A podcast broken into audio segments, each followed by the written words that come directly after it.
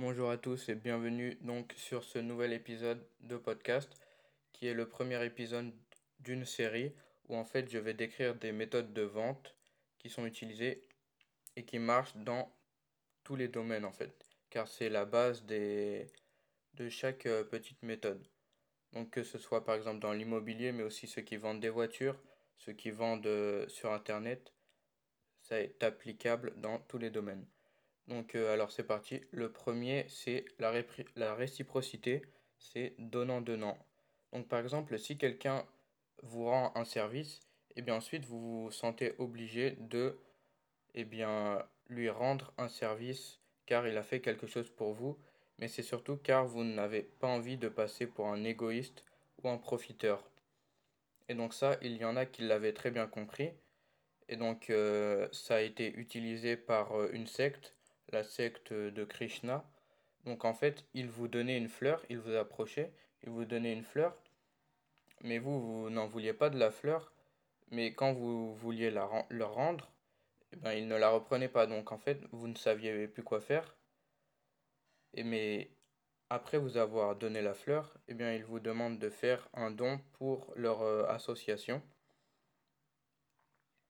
Et vu qu'ils vous ont donné la fleur, eh bien vous vous sentez obligé de faire ce don.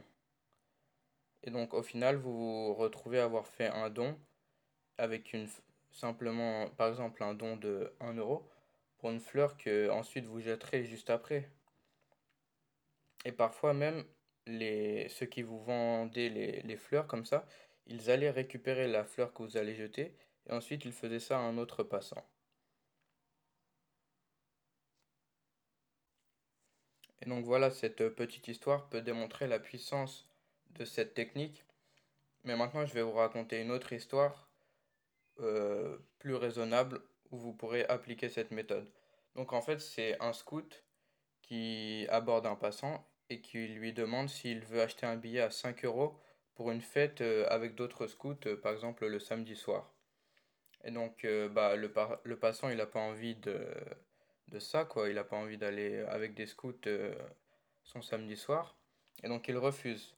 Et donc le, le scout il dit D'accord, euh, c'est pas grave, mais alors euh, est-ce que tu veux bien m'acheter une barre au chocolat à 1 euro? Et donc vu que le passant il a refusé, alors et que le scout ensuite il dit D'accord, c'est pas grave, et eh bien c'est comme si le scout il avait fait un effort et ben, il avait fait un effort et ensuite vous vous sentez obligé de, de vous aussi faire un effort pour, euh, pour le scout. Donc au final, vous vous retrouvez à avoir acheté une ou deux barres au chocolat. Et donc maintenant, je vais vous donner une troisième façon d'appliquer la méthode. Cette fois, ce sera par exemple pour l'e-commerce. Donc imaginons que le, le, un visiteur se retrouve sur votre site, il trouve un produit euh, bien, il a envie de l'acheter, quoi. Et donc ensuite, euh, bah voilà, il, euh, il enregistre, il clique sur ajouter le produit.